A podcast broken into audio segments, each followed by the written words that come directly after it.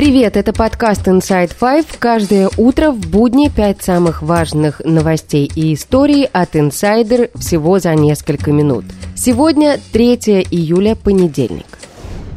Империи пришел конец, история первая. После вооруженного мятежа, который устроил основатель ЧВК Вагнера Евгений Пригожин, его бизнес-империя начала рушиться. В нее входил медиабизнес, фабрика троллей, группа компаний «Конкорд» и другие проекты кремлевского повара, например, компании, курирующие школьное питание, строительство, автомойки, гостиницы, мясокомбинат в Африке, золотодобычу, промысел алмазов и нефти. В пятницу медиахолдинг «Патриот», связанный с Пригожиным, перестал работать. Роскомнадзор ограничил доступ к сайтам изданий «Риафан», «Народные новости», «Невские новости», «Экономика сегодня» и другим медиа. Сотрудники, большинство из которых не были официально оформлены, уволены. Сеть интернет-ботов, связанная с фабрикой троллей Пригожина, которая прежде выступала на его стороне, начала критиковать его. Как пишет агентство со ссылкой на двух экспертов, Пригожин мог потерять контроль над ней еще в мае. 1 июля также стало известно о том, что предприятия холдинга «Конкорд», снабжавшего едой российскую армию, потеряли контракт с Министерством обороны, а их работников уволили без выходного пособия. В их задачу входило обеспечение питанием военных, поставка продуктов в госпитали и на фронт. В программе «Вести недели» пропагандист Дмитрий Киселев озвучил общую сумму контрактов, которые государство заключило с ЧВК Вагнера и холдингом «Конкорд» Пригожина. Это 1,7 триллиона рублей. Основанная Евгением Пригожиным частная военная компания «Вагнер» в рамках заключенных с государством контрактов получила чуть более 858 миллиардов рублей – это под триллион. По другим контрактам Пригожинский холдинг «Конкорд» оказал услуг на сумму 845 миллиардов рублей – это не значит, что столько и заработали, но все же говорит о масштабах бизнеса и масштабах амбиций. Заслуги вагнеровцев в Бахмуте, которые в России называют Артемовском, и за которые Пригожина ранее хвалило российское руководство и даже Минобороны, теперь пропагандист называет сомнительными. Почти полумиллионный город Мариуполь со всеми подземными заводскими уровнями, что защищали высоко мотивированные, хорошо обученные и вооруженные боевики Азова – был взят подразделениями Минобороны за 70 с небольшим дней. А Артемовск с первоначальным населением в 10 раз меньше Вагнер штурмовал 225 дней.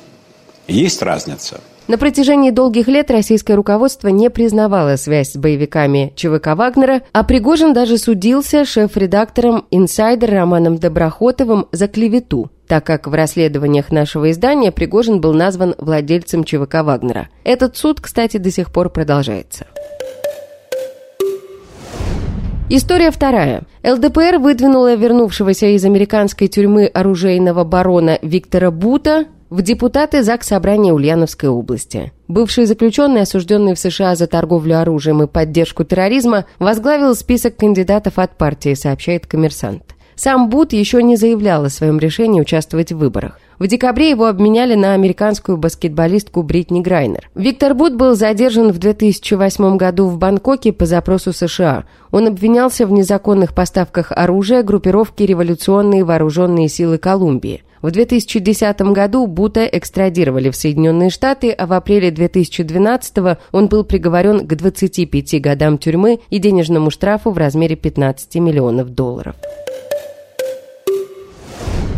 История третья. В России хотят запретить больницам закупать аппараты ИВЛ иностранного производства. Эту идею подали в Минпромторге, который предложил поддержать отечественного производителя. В ведомстве считают, что российское производство может полностью покрыть потребность больниц. Как рассказал инсайдер врач-анестезиолог Вадим Сизов, в России во время ковида было закуплено очень много качественных зарубежных аппаратов, которые при надлежащем обслуживании будут работать еще очень долго. Другое дело, что специалистов, которые могут обслуживать такие аппараты, в стране не так много. Что же касается российских аппаратов ИВЛ, то с ними есть ряд сложностей, в частности, с одним из самых популярных – Авента М. Например, по словам Сизова, этот аппарат может некорректно работать, не информируя при этом врача или сестру. Когда мы используем искусственную вентиляцию легких, мы задаем ряд параметров.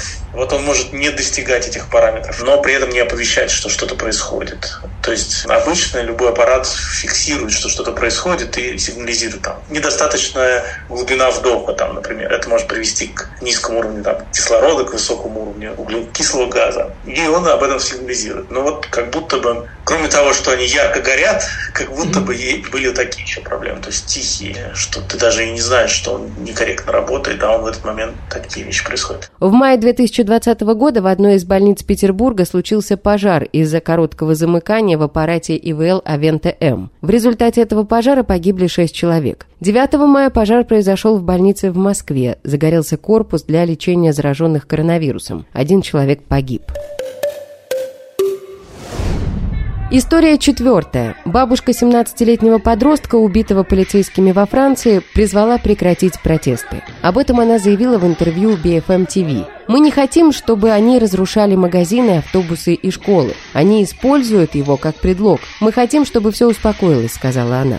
1 июля прошли похороны подростка. Он был застрелен, когда попытался скрыться от полиции на автомобиле. Полицейский, который стрелял в подростка, арестован. По всей стране после этого убийства вспыхнули массовые протесты. Подавлением беспорядков занимаются 45 тысяч полицейских. Насилие на улицах сопровождается грабежом магазинов и поджогами зданий. Из-за сложившейся ситуации президент Франции Эммануэль Макрон отменил свой воскресный визит в Германию.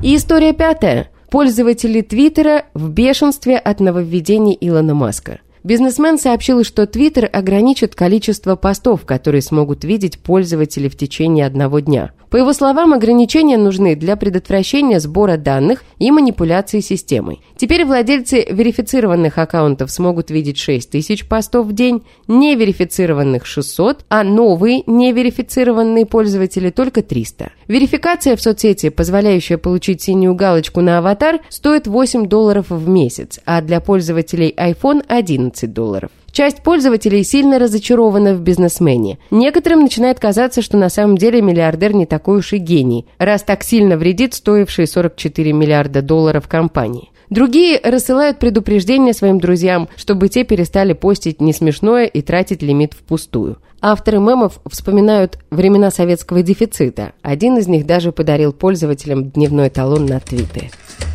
И это все на сегодня. Это был подкаст Inside Five.